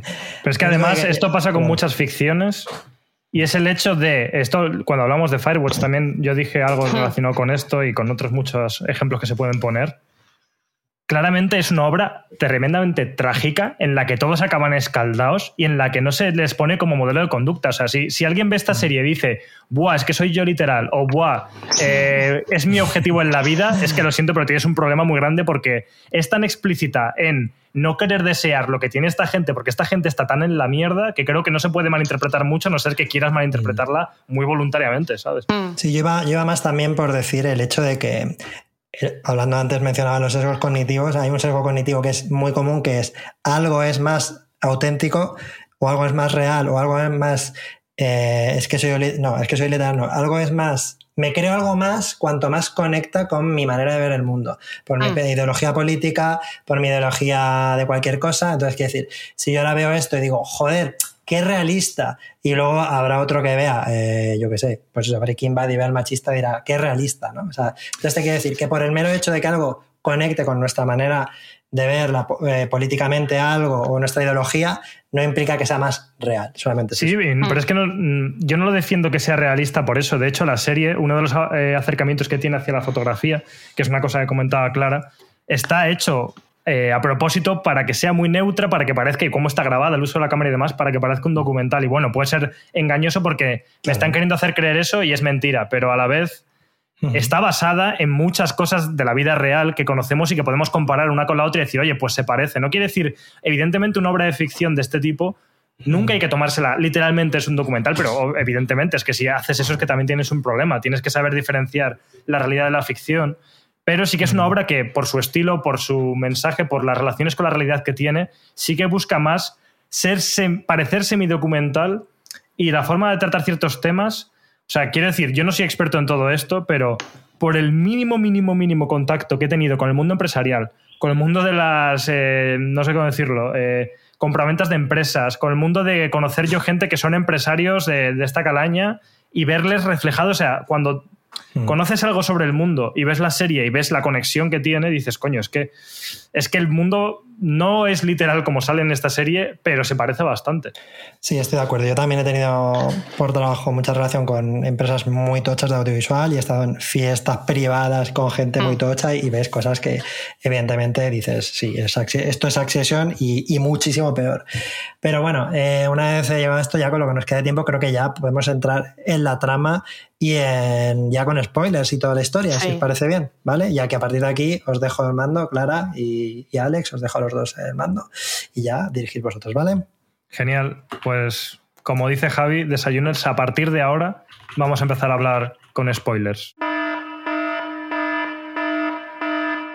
Bueno, Clara, ¿qué, qué- decimos sobre esta serie ahora que ha terminado? Madre mía, eh, no sé. ¿Qué te- lo primero que voy a hacer es preguntarte cómo te dejó el final, qué te pareció, ¿te ha gustado, te pareció un final satisfactorio o, o qué opiniones tienes?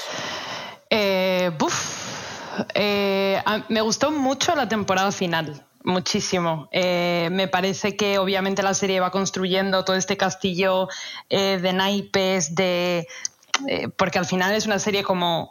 Es una serie muy bruta en, la manera en la que los personajes se comunican los unos con los otros. Es brutal y demoledora y son muy directos, pero no siempre y no todo el rato y depende de con quién, ¿no? Entonces es una serie que engaña, en la que parece que todo el mundo está siendo muy, muy sincero todo el rato, pero en la última temporada te das cuenta de todas aquellas cosas que realmente hubieran significado que estaban siendo sinceros, no se las no salen a la luz hasta el final, ¿no? Y a mí me encanta me encanta esta cosa, ¿no? De que algo, de que una trama vaya como cogiendo fuerza, como si estuviera en un caldito, ¿no? Eh, a mí eso me, me gusta, me gusta analizar eh, lo que hablábamos antes eh, con Joan fuera de, de- de grabación, ¿no? Que no es una serie que puedas tener de fondo, tienes que estar prestándole mucha atención porque tienes que estar eh, muy atento con, a todos los movimientos, a todas las miradas y, me gustó mucho la última temporada porque me parece que es donde todo esto se explota, ¿no? Se evidencia, empiezan a salir, mm, empieza a brotar el, el- el fango del suelo, ¿no? Eh, y el final, final, eh, es que yo creo que, ya te digo, para mí de, esa tem- de la última temporada es muy comentable el momento de, de la muerte. Eh, y porque luego Sí. el final, al final, perdón por la reiteración, es o sea, todo deriva de eso. El, el final empieza cuando, cuando muere aquí Logan, lo puedo decir, ¿verdad? Sí, sí. Vale. Claro que sí. me acabo de rayar, digo, a ver si. Digo, bueno, pero ya hemos dicho que va con spoilers. Cuando muere Logan, ya los niños se quedan sin, sin su padre, es que de, una manera también muy humana. Y claro, ahí es donde cada personalidad empieza a brillar y te das cuenta, o a brillar o, o- o no, ¿sabes? A, oscu- a oscurecer el sol, ¿no? Pero te das cuenta de esa personalidad tan terrible y tan dictadora estaba literalmente mm, manteniendo a raya a esos tres lobos que son los hijos, ¿no? Eh, Shiv, eh, Roman y Kendall, que estaban realmente luchando por la por la por la sucesión, ¿no? Por la por el puesto. Sí, me gusta mucho porque es una de estas series que se nota que ha sido muy pensada la trama y el arco de los personajes y dónde Mm. tiene que terminar y se respeta mucho eso, que es otra cosa que es importante porque evidentemente, como hablábamos, las series como producto cultural que genera eh, beneficios económicos muchas veces se pervierten a eh, la voluntad de ciertos directivos empresariales que lo único que quieren es sacarle más pasta a, a la serie si está funcionando y esta ha funcionado mucho Hmm. que es una cosa curiosa, pero está considerada internacionalmente como una serie de éxito. Eh, cosa que me da que pensar por lo que hemos hablado de, bueno, pero ¿nos gusta a, nuestro, a nuestra cámara de eco o gusta a nivel general? Y, y- y es uno de esos ca- casos que sí que gusta a, a nivel general. Pero bueno, que, mm, que me gusta mucho de la serie eso, como lo que dices tú, que el final básicamente retoma el principio, porque de hecho, eh, si no me equivoco, la idea original de la serie era que el personaje de Logan muriese al principio, que es lo que se medio simula, pero como que decidieron mantenerlo porque era tan buen personaje que dijeron, hostia, vamos a dejar a este tío aquí porque, porque mola mucho, ¿no? Y, y claro, toda esa. eh, iba, la serie probablemente iba a partir del final de la serie actual que tenemos, ¿no? Que es la muerte de Logan. Y todas las tramas iban a ir de cómo la- eh, los hijos rapiñan el legado de su padre para intentar eh, tomar el control de la empresa. Y, y bueno, que cierren el círculo de esa manera de, vale, evidentemente, eh, parte de la trama, o sea, el nombre de la serie va de eso, de aquí hay un señor muy mayor que tiene mucho poder y que antes o después se va a morir. Sí. eso es una realidad, ¿no? ¿Y qué vamos a hacer en ese momento? Todo eso es el, como el buitre que sobrevuela la serie constantemente Mm. y para terminarla evidentemente había que volver a eso y está muy bien, muy bien equilibrado y muy bien cerrado. Y joder, eh, se nota mucho cómo eh, toda esta gente, lo- los hijos en concreto de, de Logan, dependen tanto de su persona y de su figura y están tan a su sombra. Y a la vez quieren tomar su lugar, ¿eh? por supuesto, pero Sí. que, que en cuanto desaparece, como que cunde cierto caos y no saben. Evidentemente están muy divididos porque a nivel emocional y a nivel personal están destrozados porque es su padre al final. Por muy hijo de puta que fuera, por mucho que les haya maltratado y educado fatal, por mucho que haya hecho sus vidas miserables, porque al final gran parte de, de- de las particularidades de cada personaje y cómo derrotos están por dentro, al final viene mucho del contexto en el que han crecido, del padre que han tenido y de la madre, que también tiene lo suyo. Sí. Eh, entonces, pero aún así, pese a todo eso, es como evidentemente están rotos porque han perdido a su referente familiar, su referente laboral, ¿no? empresarial. Y ese sentimiento entra en conflicto con, vale, pero hay que reponerse de esto rápido que yo quiero sacar tajada de, de aquí. Sí. Y no pierden eso nunca, prácticamente. Bueno, ahí podemos hablar de cada personaje, ¿no? De cómo... Es que el, el papel de Sif también, por ejemplo, da para pff, tres capítulos solo ese Todos, personaje. Todos, todos, todos. La verdad es que todos. Es una putada porque nos hemos quedado como al final casi del programa y, y con tanto que, que hablar, pero, pero bueno, simplemente iba a comentar el hecho de que el único que, pese a todo, ¿eh? porque ningún personaje aquí es bueno, pero creo que hay dos personajes que claramente están un poco hartos de esto, de este juego, aunque tengan que participar de él. Hmm. Uno por un lado es Connor, que de alguna manera nunca ha estado interesado, con muchas comillas, en, Sí. en tomar la empresa. Es como que él ha ido a su movida a fumarse sus porros, vivir en mitad ahí de, de- desierto y luego de repente pues le da por querer ser presidente de Estados Unidos para tener una finalidad en su vida, para sentir que es alguien, pero nunca le ha dado por el lado de la, de la empresa. Que de hecho, por otro lado, es muy curioso porque eso permite que tenga una relación con su padre muy diferente a la de los demás. Claro.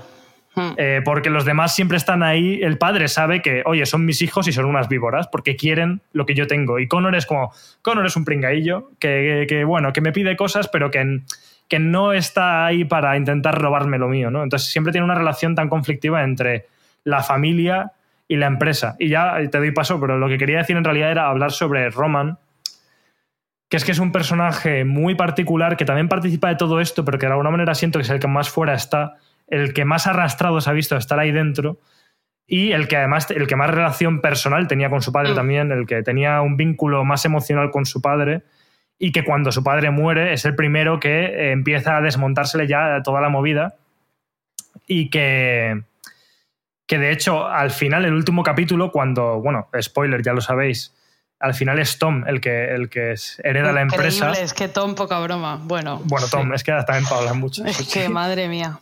Mm. pero lo único que iba a decir, y te doy paso porque querrás comentar mil cosas y yo quiero escucharlas, es el papel de Roman cuando acaba la serie, al final acaba ganando Tom porque Shiv no da su brazo a torcer, que también es muy interesante ese momento, ese plot twist, esa tensión.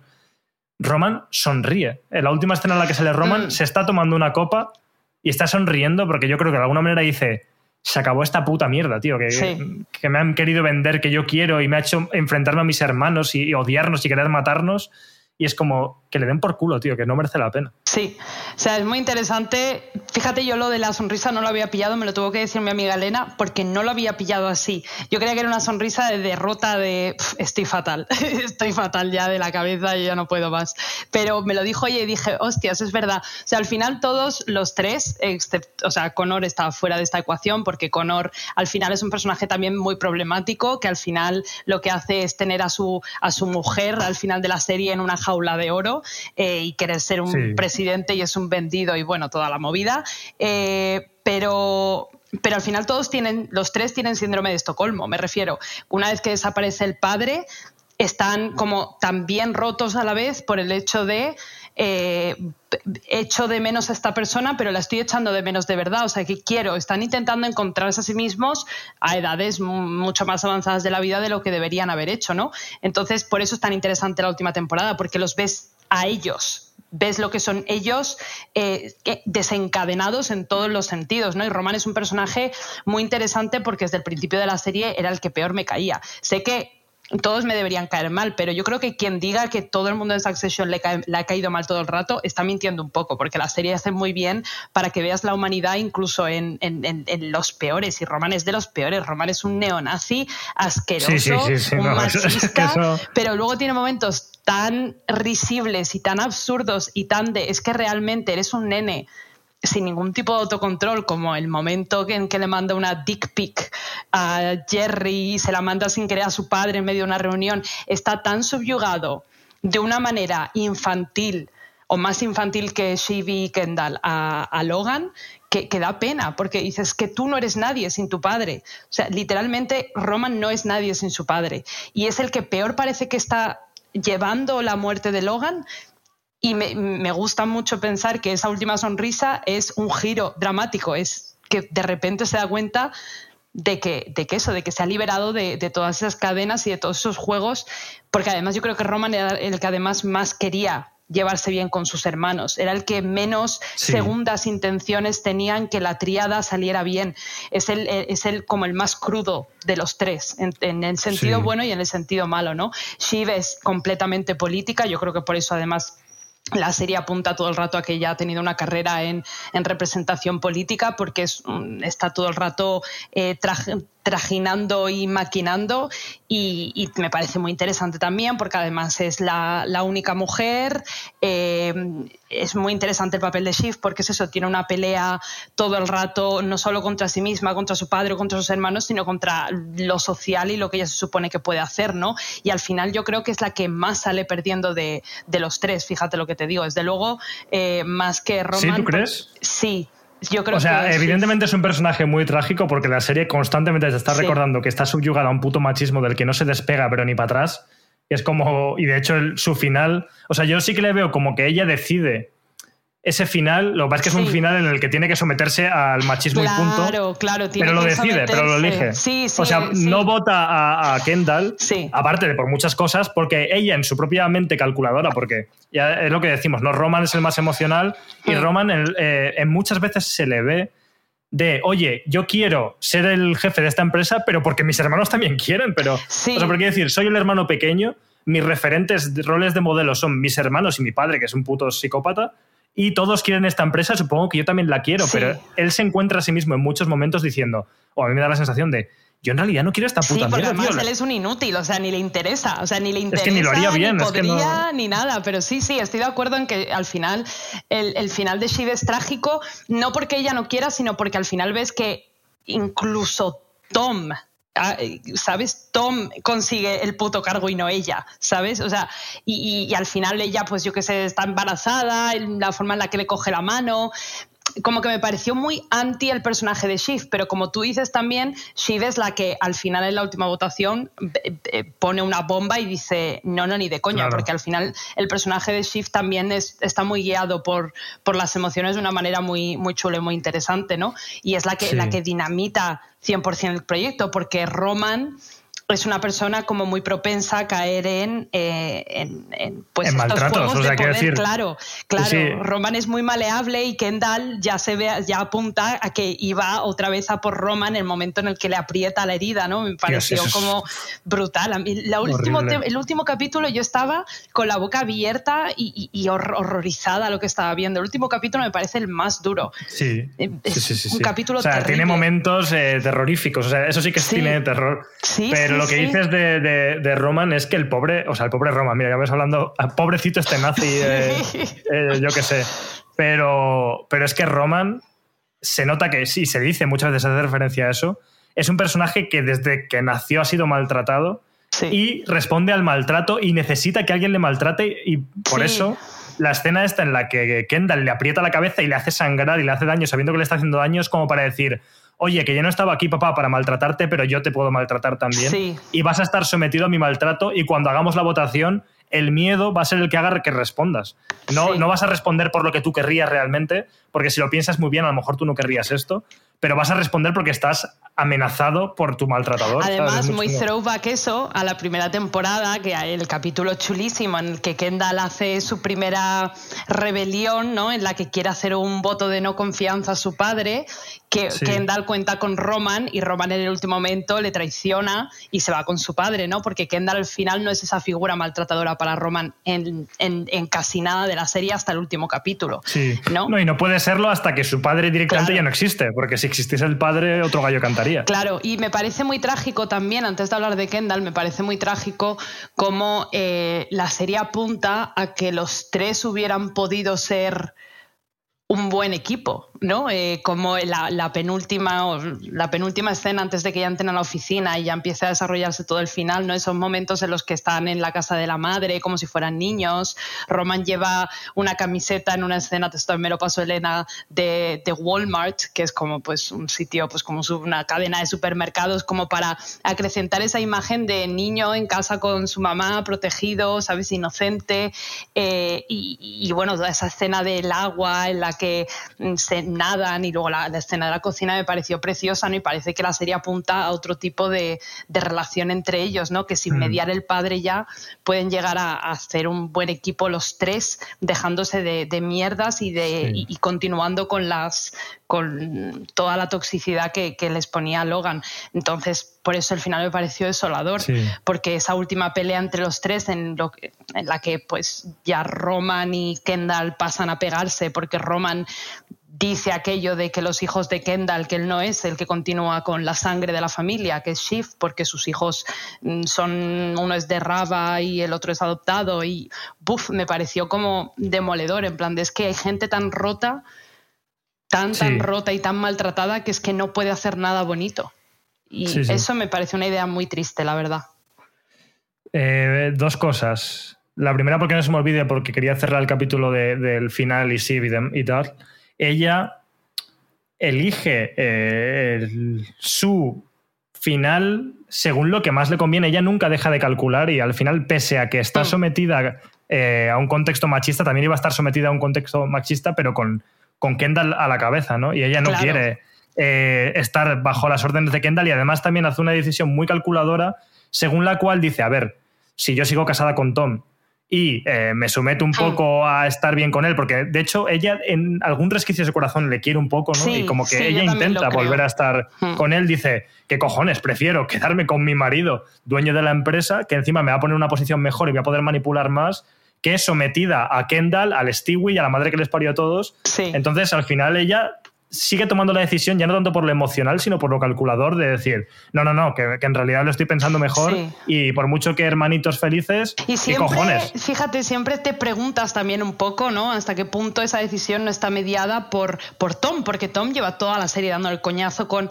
eh, me, me das una posición, eh, yo podría hacer algo, me pones aquí, me pones allá. Entonces yo hasta el último momento y hasta ahora, y yo creo que se quedan abierto, creo que hay un resquicio abierto de eso, hasta qué punto es, obviamente hay, hay algo ahí de no quiero estar sometida a Kendall, no quiero tener a otro mm, patriarca como este, pero hasta qué punto no es también voy a cederle esto a Tom, porque sé que el que está a, a pointe del que está puesto como CEO es Tom por parte de Matson, ¿sabes? Entonces me, me gusta bastante como esa, esa dualidad, ¿no? De hasta qué punto Shiva ha querido a Tom, hasta qué punto no lo ha querido. eh, y me parece interesante porque es complicado como, como lo es la gente, Sí. ¿no? El caso es que, que yo creo, Tom siempre se representa así, luego en realidad es un personaje también muy complejo y, y que tampoco es tonto, no es tonto No. para nada, pero siempre se habla de él como el que mejor sabe chupar pollas y esas movidas, ¿no? Como, Sí. bueno, eh, él va a estar, eh, no te preocupes por él porque Sí, él va a chupar la polla más grande, sí. ¿no? Mm. Y precisamente por su carácter de marioneta, que oye, que puede estar calculado, él quiere, a lo mejor su objetivo en la vida es ser la mejor marioneta y le va bien. Y ¿eh? lo en ese es, sentido. es que hasta cierto punto Claro. está claro que lo es. Y es lo que quiere y punto. Y, y efectivamente al final es lo más útil, por eso deciden ponerle a él a la cabeza, porque es como, oye, este tío es más manejable y menos peligroso que su mujer y que el hermano y Sí. que la leche. Entonces vamos a poner a la mejor marioneta porque al final lo que quiere el rubio este, ¿cómo se llama? Matson, es dominar a la empresa desde, desde Noruega, ¿dónde es? No sé dónde es. Sí. mm, no Pero bueno, quiere dominar la empresa americana eh, con un presidente de los Estados Unidos fascista, que Mm. a alguien en América y quiere poder dominar, y para dominar dominas a Tom mejor que a nadie. Y a la vez, esta Shiv dice lo mismo, ¿no? O sea, yo sé que, que Tom, con sus matices, porque el tío es listo, es un personaje que es muy manipulable y voy a Sí. poder eh, manejarle y voy a poder estar al frente de la empresa mucho mejor estando con él que estando bajo el yugo de Kendall. Pero bueno. He dicho eso, una cosa que quería eh, añadir sobre el tema de la escena de los hermanos, creo que es muy buena precisamente por eso, porque tiene muchas caras cuando están jugando en la casa de la madre, como haciendo el tonto y demás. Por un lado es tierno, ¿no? Porque te reconecta con que en realidad eh, pues se quieren, ¿no? Son hermanos que lo pasan bien, que se divierten, que, que pueden ser felices juntos, ¿no? Como decías. Sí, Y a la vez creo que también tiene mucho el contenido de recordarte que son unos putos críos. claro. Que básicamente, como decíamos, se acaban de destetar del padre porque el padre se acaba de morir, pero que han estado siempre bajo la estructura de su padre, escondidos como refugiados debajo de un árbol ante la lluvia. Y es, eh, en ese momento se recuerda que son unos putos críos, como el propio Logan les decía, de oye, es que sois unos niñatos de Sí, tal. you are not Y- serious people. Claro, y ahí se les ve, ¿no? Como que, que no han madurado, da la sensación, luego evidentemente muchas cosas que tienen que hacer en su vida pues requieren cierta madurez, pero que es como un Mm. recordatorio de, es que estos tíos son unos nepo babies del contexto que no han madurado eh, y, Mm. y siguen siendo literalmente unos niños hasta en este momento. Y, y también el contraste entre la faceta familiar de ahora estamos aquí todos juntos y nos lo pasamos muy bien y podemos querernos, pero cuando hay que tomar la decisión empresarial, ojo, ¿no? Es como yo le puedo decir a Kendall por un día, vas a ser el rey, que cuando hay que tomar la decisión lo he Sí. pensado desde otro enfoque y te meto la puñalada por la espalda porque no, ¿sabes? Sí, sí, sí. Sí. Eh, podemos también hablar del personaje de Kendall, la verdad. Sí, sí, sí, ba- bastante. No sé si quizás para empezar a hablar de Kendall quiero hablar de, de Jeremy Strong, del actor. Yo estoy absolutamente Claro. obsesionada con Jeremy Strong desde que leí un muy, muy, muy unhealthy, muy poco sano esto, eh, desde que leí un, un perfil que le hicieron en el New Yorker, que si sabéis inglés os lo recomiendo muchísimo, eh, que habla de, de su carrera como actor, de dónde empezó. Al final, al fin y al cabo, Jeremy Strong tampoco ha hecho papeles como, como este de Kendall. Sí, que por cierto, un pequeñísimo apunte que antes se me olvidó de decir. Me encanta lo que has dicho tú antes de que sea una serie con actores poco conocidos y a la vez para mí es algo que se busca activamente para hacer la serie aún más verídica Sí, o que parezca más documental, porque si pones todo el reparto de Wes Anderson, claro. es como nadie se cree en la serie porque son todos actores que conoces y que les asocias a otras cosas. Y por eso series como esta, o como Los Soprano en su momento, necesitan de actores que sean muy buenos porque son acojonantes, o sea, probablemente son mejores que muchos de los que salen en las películas de Wes Anderson. pero, pero necesitan ser desconocidos para que puedas ver la serie como si fuera relativamente realista, porque no les conoces. Pero bueno, ya, Claro. decir eso. No, no, sí, estoy completamente de acuerdo. Pasó algo parecido con, con Mad Men, eh, que luego ya John Hamm metió el pelotazo.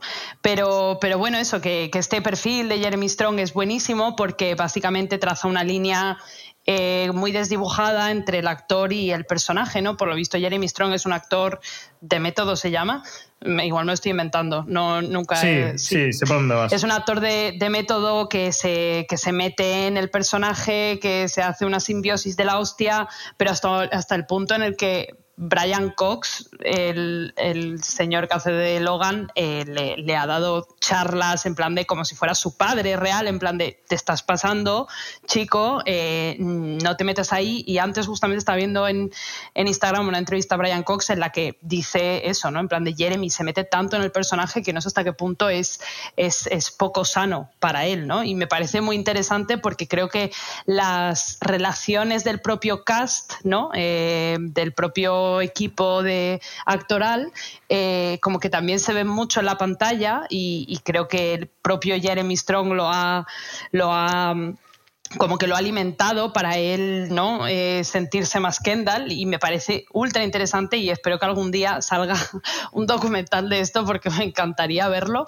eh, porque sin duda Jeremy Strong es un señor interesante de una manera un poquito oscura y así como nota en la, en la última escena que, de la serie, que es Kendall mirando al mar, ¿no? Esta conexión que tiene Kendall con el mar, que, que- con el agua, ¿no? Cuando se intenta suicidar ahogándose, hay muchas escenas muy importantes en las que sale nadando.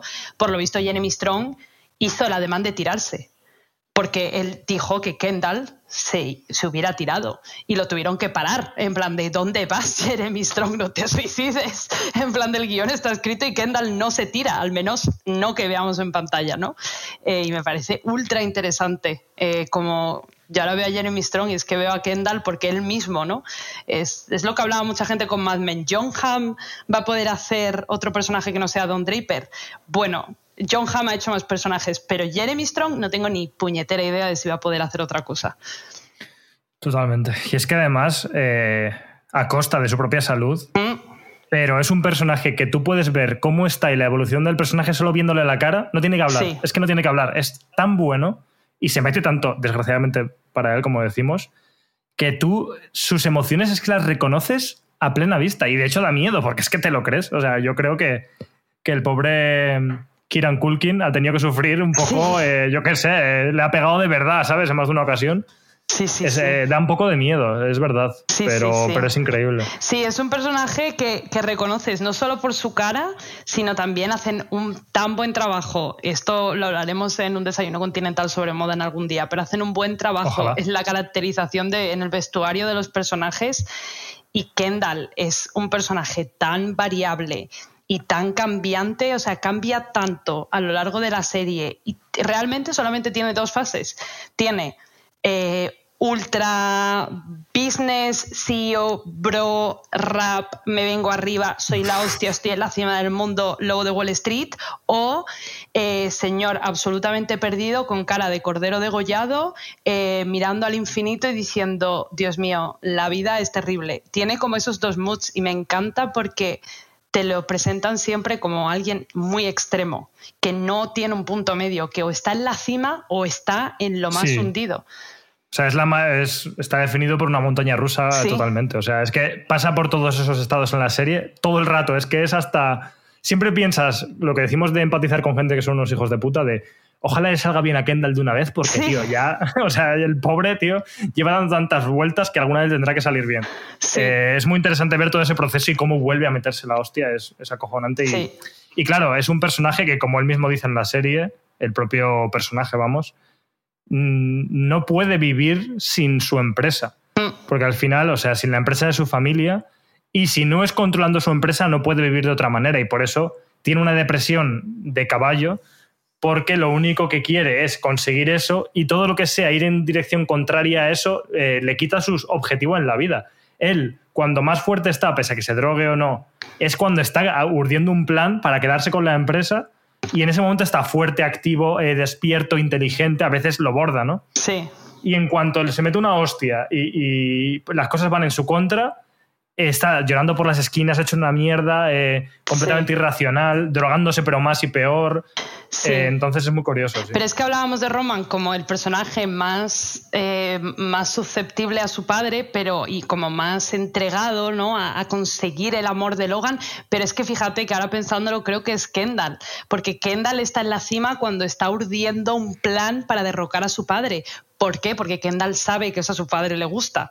Porque recordemos en, la, en la tercera, en la segunda temporada al final, es en la segunda cuando Kendall va a ir a la cárcel porque su padre, que Kendall está sí. hundido toda la temporada porque ha matado a un chico en la temporada, al final de la temporada 1. Y en la segunda temporada mmm, Logan va a enviar a su propio hijo a la cárcel para salvarse el culo él. Y es entonces cuando Kendall empieza a recoger todos los papeles y a decir, espérate, espérate, porque va a ir a la cárcel por un, un, un gran, eh, ¿cómo se dice esto? Una, una polémica sobre eh, cosas que pasaban claro, en los cruceros, ¿sí? Y, y Kendall se revela contra su padre dando una rueda de prensa en la que dice yo no soy, mi padre me iba a enviar a la cárcel por esto, tacata. Y en esa escena brutalísima que vemos a Logan, la última imagen de la temporada, es Logan viendo eso, flipando, diciendo me está clavando otra vez un cuchillo por la espada y sonriendo. sonriendo y yo creo sí, que sí. Kendall sabe, o sea, Kendall sabe que a su padre, el tipo de persona que es su padre, es eso, ¿no? Y es más, Logan le dice a Kendall, you are not a killer, siendo que y hay sí. mucho juego ahí, ¿no? Porque Kendall ha matado a una persona, pero Kendall se sentía triste y culpable por matar a una persona. Y sin embargo, claro. Logan quiere que Kendall sea un asesino a sangre fría, ¿no? Entonces, realmente cuando, no solo cuando ya muere Logan, sino cuando muere la capacidad de Kendall para impresionar a su padre, ahí es cuando Kendall se queda completamente solo y roto y, y ahora que me queda, ya no tanto la empresa, yo creo que es la, esa pugna con su padre o esa, ¿cómo decirlo? Esa validación, por eso también es tan importante la escena de la cocina, ¿no? Porque es cuando Kendall recibe algo de validación, aunque sea por parte de sus hermanos, que también la necesita. Y en la última escena en la oficina es Kendall recibiendo la validación que lleva toda la serie buscando y no consiguiéndola. Sí, no, estoy de acuerdo que cuando su padre se va le falta algo. Estoy de acuerdo con que tienen una dinámica súper oscura entre ellos en la que les gusta maltratarse el uno al otro. Y el padre, la de la sonrisa que dices, es una cosa increíble, es un detallazo buenísimo. Increíble. Eh, menuda forma de terminar la, la, temporada. Y claro que, o sea, el padre le transmite en todo momento, como dices tú, que si realmente quiere que confíe en él para sustituirle, en realidad tiene que matarle. O sea, yo creo que sí. es que eh, Logan no está, nunca estaría satisfecho cediéndole el puesto no. a su hijo, sino mm. que preferiría ser matado por su hijo para que lo obtuviese, porque con esa muerte y convirtiéndose en un asesino de verdad, esa es la única forma en la que él cree que podría llevar la empresa, siendo ese asesino. Sí. Entonces, ahí hay una dinámica también muy interesante.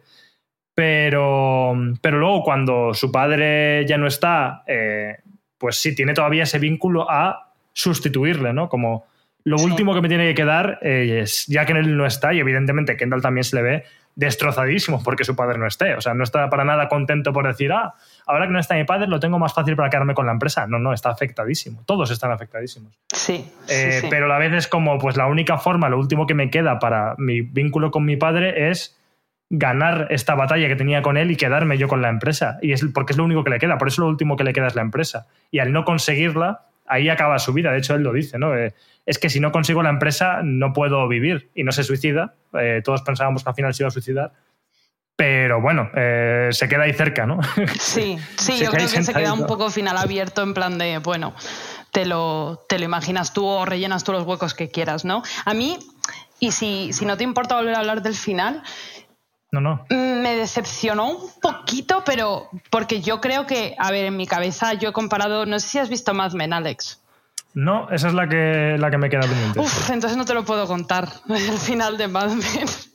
Porque ya, el final pues... de Mad Men es brutal. Es uh -huh. el, la, la, última escena es el, el, personaje principal, parece que planteándose un poco su vida, a ver si te lo puedo contar sin contártelo, planteándose un poco su vida y la última escena de la serie no es una escena de la serie, pero te abre un camino a dos caminos a la vez, ¿no? A esta persona se ha planteado su vida y esto simplemente es un final como para hablar un poco de los nuevos tiempos que vienen o esta persona no se ha planteado su vida y sigue por aquí. Y es simplemente una, una imagen, Alex, que no está hecha por la serie, es, es un anuncio Sí. de Coca-Cola. Y tú no tienes sí. ni puñetera idea de quién ha hecho eso. O de, es un final tan brillante y yo tenía como toda la como todo el peso de Mad Men se lo he puesto injustamente a Succession en ese sentido, ¿no? Y tenía como toda la idea de la última imagen tiene que ser brutal. Y claro, me faltó la última imagen brutal, ¿no? O sea, Kendall mirando al mar, pues sí, lo ha hecho muchas veces, ¿no? Me faltó la brutalidad, pero tampoco es justo decirlo. Simplemente lo quería decir porque, mira, Hmm. porque me encanta el final de Mad Men, me parece una genialidad hasta un punto que yo no he vuelto a ver.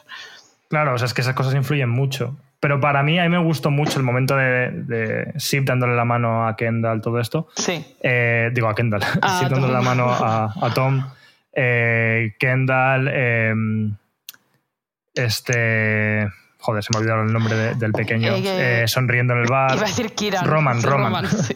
Roman sonriendo en el bar. O sea, el último capítulo me pareció muy satisfactorio y me gustó mucho la conclusión de todo y sobre todo ese mensaje de ante el capitalismo, llegado el momento, vosotros no sois una puta mierda, no sois nadie, por mucho que vengáis de vuestro padre, por mucho que, o sea, es lo que el propio Sí. capitalismo se vuelve en vuestra contra. Claro. El capitalismo es el que os ha dado el poder, el que os ha, el que os ha dado vuestro prestigio, el que os ha dado un motivo para vivir y para luchar por, por una familia y por una empresa, pero poniéndonos prácticos en el momento final, si el capitalismo decide que es más conveniente tener a un señor que sea una marioneta, vosotros no importáis una puta mierda y os vais a tomar por culo. Hmm. Se van a tomar por culo con muchos millones en el bolsillo, ¿eh? también hay que decirlo.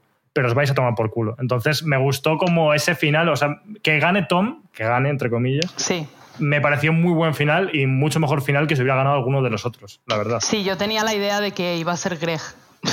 por la, Hostia, por increíble. la habría sido increíble, sí, sí. Hubiera sido increíble porque, claro, encima se hubiera revertido la posición o la relación de poder entre Tom y Greg, que bueno, los, ¿cómo los llaman? The Disgusting Brothers, eh, Sí, también telita, ¿eh? Telita con el personaje Bueno, de Greg.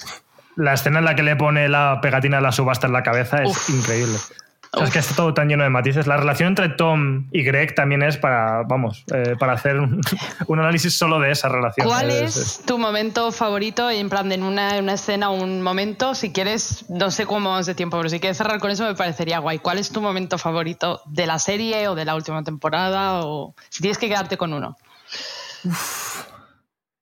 El rap de Kendall, no es coña. Hostia, Eh, bueno. Hostia, ahí, ahí me has pillado, ¿eh? Porque es una decisión jodida elegir como... A él no te va.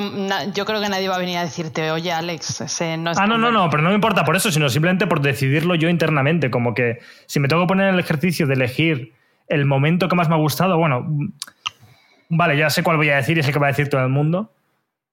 Y no porque me haya gustado al revés, por lo mal que lo pasé, pero la muerte de, de Logan, Buenísimo. menuda forma de, de representar la muerte, tan Sí. buena, tan buena. Es que es acojonante. Estamos tan acostumbrados a, cómo la ficción trata la muerte, Sí, que sí. es de una forma súper naif, súper cutre, en la que, bueno, pues tiene sentido en los cánones cinematográficos, pero en la vida real no pasaría así. Sí, Que muera de la manera en la que muere, por ejemplo, ahora Juan, nuestro productor, se está tragando todos los spoilers, de- en teoría de forma voluntaria.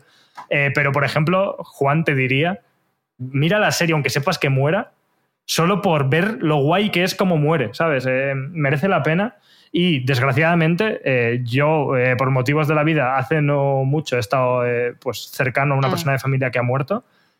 Y joder, qué bien representado está a todos los niveles. Sí, sí, Desde el cómo muere, la vida es así, la vida no, no, no está controlada ni planeada, el cómo muere, el cómo reacciona la familia, todo, todo ese capítulo es Mm. para enmarcarlo, es increíble. Es, es el más comentado, pero una vez más creo que es el más comentado Sí. por algo, porque es que realmente es sobresaliente. Sí, yo nunca había visto una muerte así en la ficción, como tan real, tan mundana, tan de. Porque, claro, nunca se te enseña cómo muere.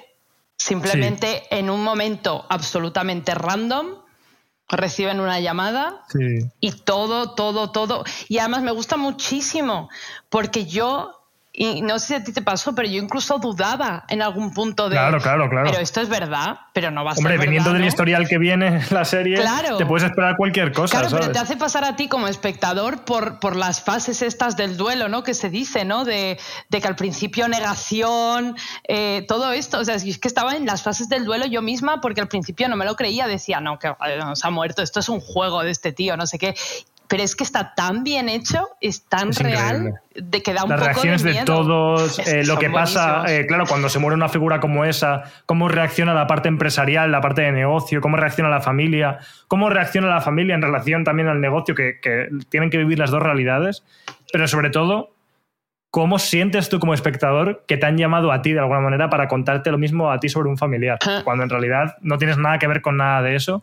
Pero lo bien representado que está a través de sus personajes, tú es que lo vives igual. Tú vives, como dices, la incertidumbre que viven los, los protagonistas, la estás viviendo tú porque la serie te la transmite todo de una forma que, que parece que te han llamado a ti directamente al teléfono. Es increíble. Es, es brutal, o sea, nunca he visto algo tan bien representado, o sea, una muerte tan bien representada, porque por eso, por, por normal, o sea, está hecho con tanta normalidad, con tanta, es tan mundano, lo que hablábamos Sí. de, lo que hablaba yo antes del memento mori, ¿no? En plan de, es eso, o sea, hasta un rey va a morir de maneras mm, poco, no va a morir en una suite del Marigold, Claro. va a morir Poco elegantes, sí. Sí, en el cuarto de baño mientras echaba un mojo. Es que- Sí. y, y ya está, y la vida tiene que seguir y es brutal, brutal.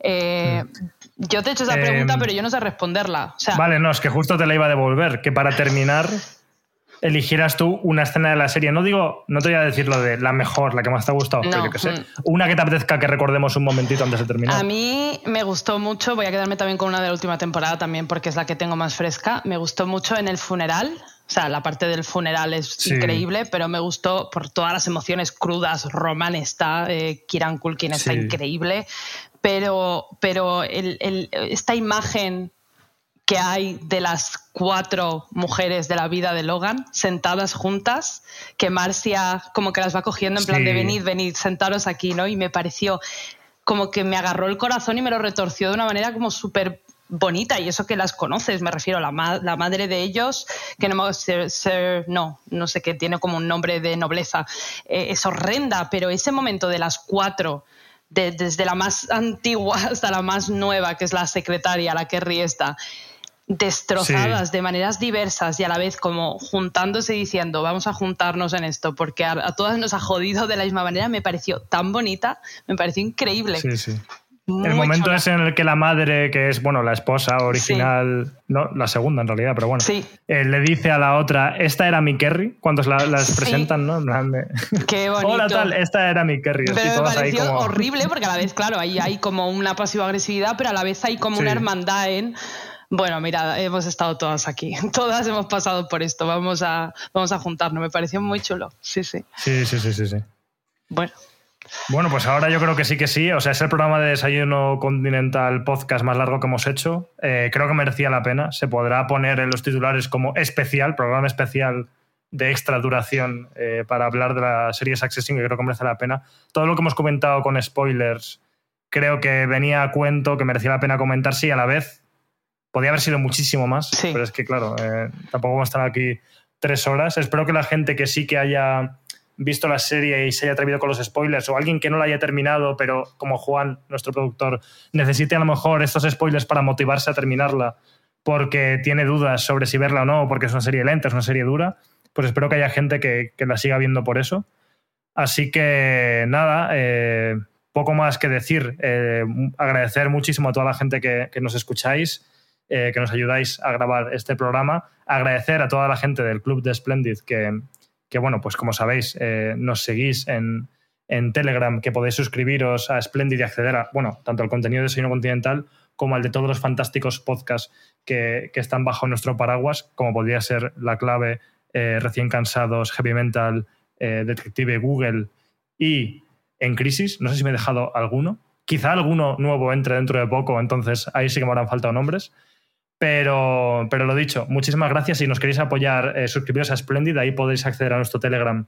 Y tendréis también acceso a lo que vamos a hacer ahora, que es el Bermú, que es ese ratito extra en el que comentamos cosas pues un poco más off topic, en lo que nos venga un poco a la cabeza, volver a Javi, entiendo, el pobre que ha tenido que huir de los spoilers.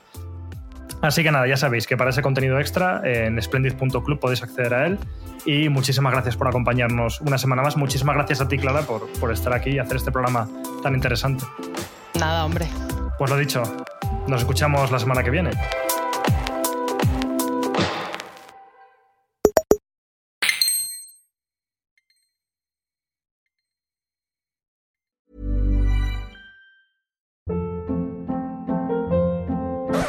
Hold up. What was that? Boring. No flavor. That was as bad as those leftovers you ate all week. Kiki Palmer here, and it's time to say hello to something fresh and guilt-free. Hello Fresh. Jazz up dinner with pecan-crusted chicken or garlic butter shrimp scampi. Now that's music to my mouth. Hello Fresh. Let's get this dinner party started. Discover all the delicious possibilities at hellofresh.com.